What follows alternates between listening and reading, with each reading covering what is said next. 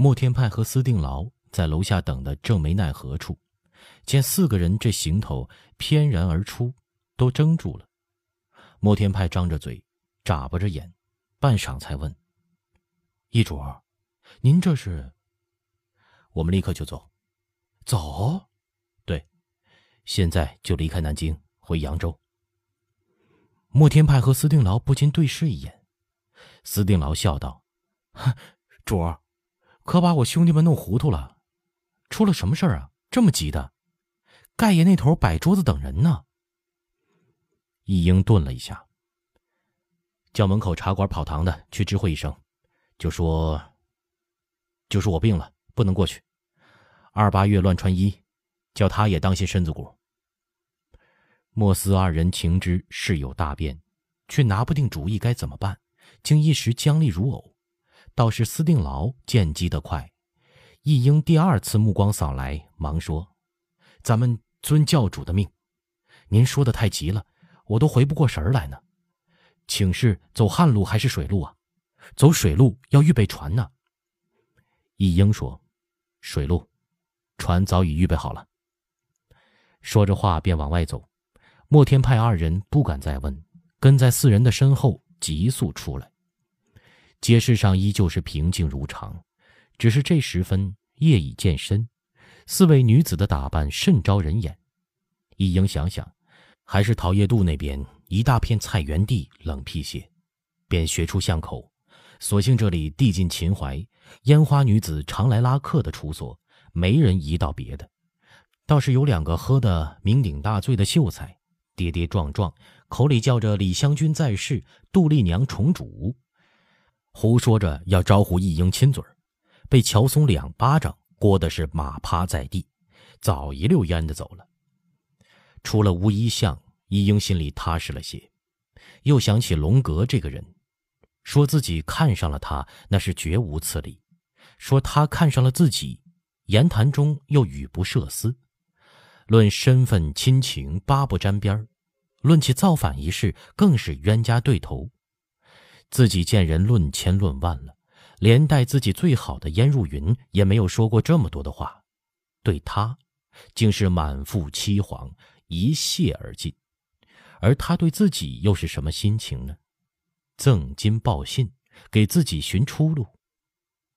他喃喃地说了句“缘分”，摇了摇头。缘分究竟是怎么来的？佛经里讲是阿赖邪耶识，这个稀奇古怪的东西，真令人莫名所以。从人中只有乔松、唐河略知底细，韩梅尚在犯糊涂。出门一趟遇了什么事儿，呼啦巴的说走就走。只莫天派司定牢又诧异又惊慌，再想不出哪一处走漏了风声。万一逃掉了这位泼天侵犯，怎么去见干爹黄天霸呀？又有什么颜面在刘墉父子跟前说嘴？担心逃掉一英，又怕自己露马脚，请示无处请示，商议不能商议，且不知一英是否已起疑心。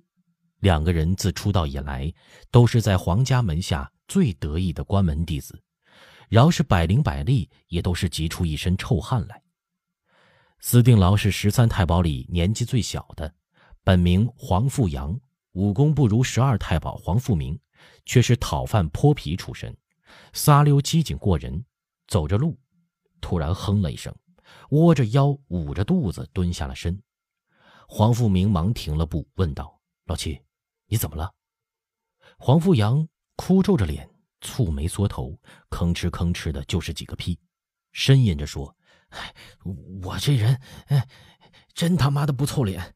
哎呀，越是上轿，越是腿拧劲儿。易英也不得不停下脚步，远远问道：“怎么了？你病了？”黄富阳哼哼唧唧的，前气不接后气说：“老盖那几个梨不熟，坏了我的肚子。这八月生梨赛了一刀，哎呦，他奶奶的！”使不出来，尽是屁。叫着疼得紧，又回说一英：“主儿，甭顾我，只管走，不然五哥背着我也成。”一英心中抖起疑云，上前摸摸他的额头，驱温冰凉的，又断然不像是装病，因说：“要不然，你两个留下先看病，等风声过了，我派人来接你们，怎么样？”黄富明也不是笨人，知道此刻无论如何寸步不能离一英，当下便蹲下身子，一边对易英说：“我背你走。南京我们熟人太多了，这次来又都是定牢出头联络，留下就是送他的终了。好老七，忍一忍啊！你这讨饭落下的病根儿，老毛病，不爱他。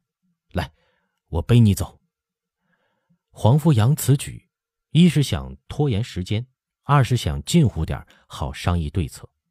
也像受了极大感动似的，哽咽着说：“谢主照应。”顺势爬上黄富明的肩头说：“这就累了五哥你了。”易主，咱们依旧快走。一英约莫已过亥正时牌，也真是不敢再磨蹭了，说：“都耐点子苦，我们出城东，不走水路了。”上了牛头山，到扁担镇有我们的香堂，那就好办了。说罢，抽脚便走。但这一来，无论如何不能依旧快走了。黄富阳趴在黄富明的背上，大声呻吟，小声嘀咕：“五哥，我腰带大包里有鸡爪黄连，还有几粒紫金活络丹，掏出来塞到我的嘴里。到东城门口翻脸动手。”哎呦！不要出城，外头情形不明。别怕颠着了我，只管快走。黄富阳自个儿真的掏摸了一把腰间大包，里边却是下酒的茶叶花生豆，微微的一个坏笑，填嘴里两粒，一边嚼咽一边想主意，只盼呐挨到了东城门，已经下药封门最好。东城门渐渐近了。这地方向西两里是黄天霸初到南京的落脚地裤子当，西北明故宫侧旁是虎踞关、清凉山等冷僻去处，附近并无居民。此刻夜深，更显得寂寥阴暗。高大的城墙和箭楼上因张着两盏烤老大的米黄灯，锯齿叠峙、飞檐翘翅都不甚清晰。城门没关闭，十几个守门的兵丁显然已经卸了。伸腿抡胳膊，捂着嘴打呵欠的，什么样全有。这个时辰过城门是不要引子牌照，也不盘查的。到灵谷寺上夜香礼佛的人，有的步行，有的坐轿骑驴，零零星星的偶有出入。一英心头一松，总算赶在牛炮响前到了东门。他放慢了步子，自忖这身打扮不像是香客，口中慢声的笑道。咱们不敢走得太慢了，老爷、姑奶奶、二奶奶他们只怕在接官亭等着呢。南京这地方要个轿也这么难的。又回头说：“莫家的、私家的病怎么样了？”黄富阳一声尖叫，魂似突然被人捅了一刀，一挺身便下了黄富明的背，嗖，窜出去好远。好了，几乎同时。黄富明也一般动作，大叫一声，直跃到城门口。二人不由分说，已从呆若木鸡的守城士兵腰间撤出了刀，恶狠狠地狞笑着盯视一英。黄富明阴恻恻地笑道：“哼，银建才，贼婆子，没想到有今天吧？”十几个守军还在懵懂中听得迷迷糊糊的，看得眼花缭乱。这两个家伙既叫做墨家的、私家的，显然是这少妇家的奴才，怎么突然疯了，夺刀不杀兵，要杀自家主子？一个个大眼瞪小眼，直脖子探腰，瞧热闹似的发呆。一英先也是一怔，随即恍若梦醒，此刻才真的领悟乾隆要他不回下处，直接逃出的话，原也不是随口而出。狗奴才！替奴才做奴才的奴才，望着这两个人，眼中出火，刚要骂穿，可是灵机一动，说：“他两个又疯了，看老爷不剥了他们的皮，咱们走。”说罢抽身便走。黄富阳急得高喝一声：“拿下！这就是反贼一枝花！快，快关城门！”挺刀便扑上去。一应四人风摆唐河似的一起闪身，已是个人手中多了一条皮线缠藤状的软丝钢鞭。唐河一眼见到莫天派没头没脸的横刀直槊一英的小腿，在旁去得清楚，一个紫药翻翅，鞭打身后的司定牢，脚尖向莫天派中路窝心上勾去。莫天派一人对付一英、韩梅两个人，在舞得如若似雾的边影中，冷不防一脚踢在小肚子上，顿时向后踉跄两步，一个心乱，左甲已着了韩梅一鞭，不禁大叫：“快关城门！”见黄富阳左支右绌，应付唐和乔松十分的艰难，恶骂一声：“小贱妮子，我日你祖宗的！”转刀一个铁板桥，闪过一英寒梅双鞭，仰身海底捞月，向乔松斜扫一刀。乔松见机，平地里云雀纵竖一个高跃，趁下跌之时，王母华簪一边向莫天派脑后打去，打得啪的一声响。司定牢此时已挨了三四鞭。脖项手臂血流殷红，痛彻骨髓。见唐河犹自抽身护一英，师兄受敌三面也是熬痛不退，死不放手缠斗，拼着又挨乔松一鞭，单刀高擎，使个把火烧天势向乔松攻去。突然，呜的一声嚎啕大哭。一英四人不知在江湖上和多少高强对手交过锋，还没见过司定牢这样的手，只有喊叫骂娘、呼喝的。偶尔也有耍好宁笑的，像这样临阵手不停挥的厮杀着，竟有情有志的痛哭流涕的，哎，却是闻所未闻，不禁都是一愣。只这一瞬间，司定牢哭着，抽风似的双手一抖，两个纸包暗器分打一英和乔松。一英一来无心恋战，二来见莫天派连挨三四下开杯裂石之力的鞭子，竟然眼下慢手不至，实是功夫啊！令人骇异，司定牢又如此诡诈，便不肯接他的暗器，只用鞭梢扫了一下，那包东西里却是摔炮火药夹着石灰，啪的一声爆响，四散开来，顿时白雾浓烟弥漫，硝黄气息刺鼻。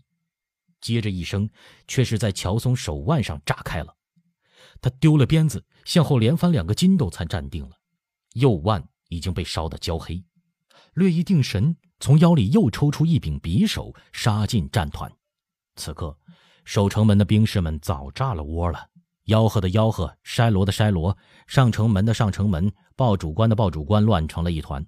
萧黄白雾中，四男两女数来数去，暗影幢幢，如鬼如魅，夹着司定牢唱歌似的嚎声，真是要多难听有多难听，要多诡异有多诡异。一应以四敌二。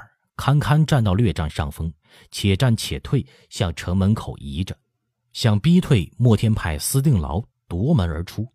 偏是这二人熬得疼，不怕死，鞭抽脚踢拳打掌拍，全然都不顾，竟似膏药般的贴定了一英。一英几次抽手想打倒一个，苦于另一个立即便似黄蜂般的奋不顾身扑上相救，都没有成功。厮杀间，猛听马蹄声一片响着进来。黄富明、黄富阳越来越精神，一英一个心乱，鬓边被扫了一刀，殷红的血珠立刻渗了出来。十几匹马纵跃着剑似的到了，守城的军士此刻才整好行伍，却不知来者是敌是友。倒是守城门的彭长在城门岭衙门见过马上的燕入云，不禁以手夹额，擦着冷汗道：“是自家人来了，奶奶的，今晚真邪门了。”因上前招呼：“燕爷，您来了。”这六个男女出城，到城门口夺刀，自己打起来了。来的人为首的是燕入云，还有黄富光、黄富宗、黄富威三个太保，带着刘墉留在裤子当策应各路的八九个好手，却都是吴瞎子从青帮里选来帮刘墉办案的。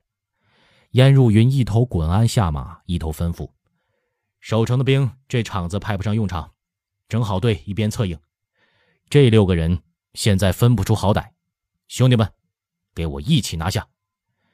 他大呼一声“上”，挺剑在手，十丈开外，只中间脚尖略一点地，又复跃起，直杀入战团之中。兵士们见他如此轻功，雷轰劲儿的高叫一声：“彩好！”黄富明、黄富阳早已杀得筋疲力竭，见来援兵，刚恰也叫了声好。八九个人已蜂拥而上。那燕入云只看了一鹰一眼，大叫：“杀呀！”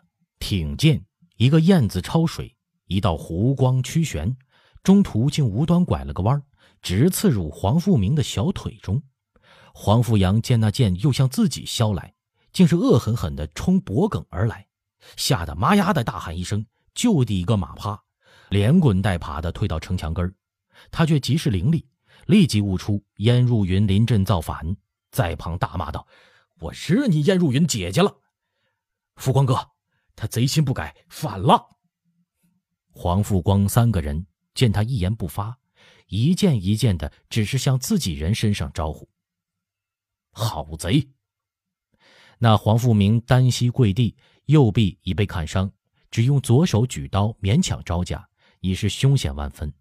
黄富光一脚将黄富明踢出场外，用一支判官笔舞得呼呼生风，打刺点戳，直逼燕入云。黄富宗、黄富耀也灵醒过来，喊着：“贼婆娘，好贱货，在我兄弟眼里蹂躏。”黄富阳斜靠在城墙根，喘息着说：“我早看他不是好玩意儿了，狗改不了吃屎。”一边说，一边从怀里掏出一支起火，燃着了，就手里一送，那起火日一声飞起半天中，啪一声脆响，爆开了。红、黄、白、紫、蓝五色烟花在空中放出夺目的光彩。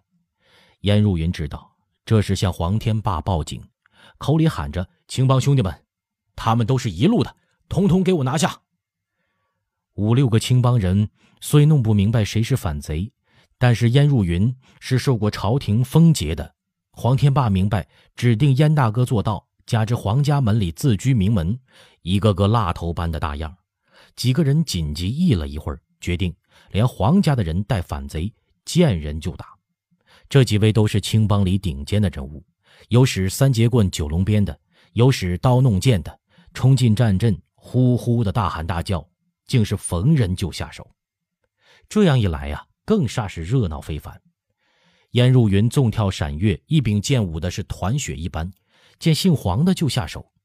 乔松二人也专寻黄天霸的五个人，没命的使鞭猛抽乱打。这样一来，亏了受伤的黄富明和黄富阳看得清，一纵身又加进来，黄家五兄弟以反众为寡，成了焦灼一团、稀奇古怪的拼死打斗仗。在旁的军士虽多，但不知其中情理，只好按兵不动，傻眼看。只一英心里清亮啊，退进城门洞里。咣的卸下梁来粗的门栓，憋着嗓门喊道：“黄家的人开城放贼了。”第三十六章：擎天子火焚关风楼，侠义女命中送离歌。乾隆离开桃叶渡，没有再到别的地方悠游观览，举举回步向总督衙门踱着，心中犹自思潮翻涌。一时惆怅无奈，一时凄凉悲酸，一时又觉得会心温馨，还夹着莫可名状的担心与希冀。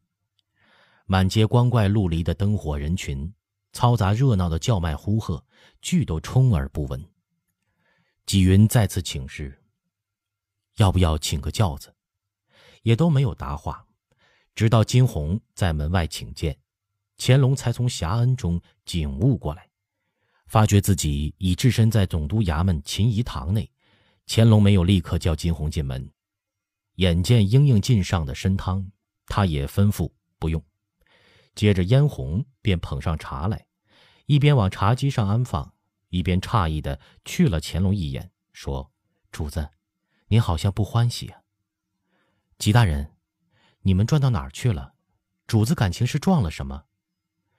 乾隆说。你怎么知道朕不欢喜？朕是有点心事。啊，是奴婢瞎猜的。瞧着主子有点恍惚，眼睑下头有泪痕似的。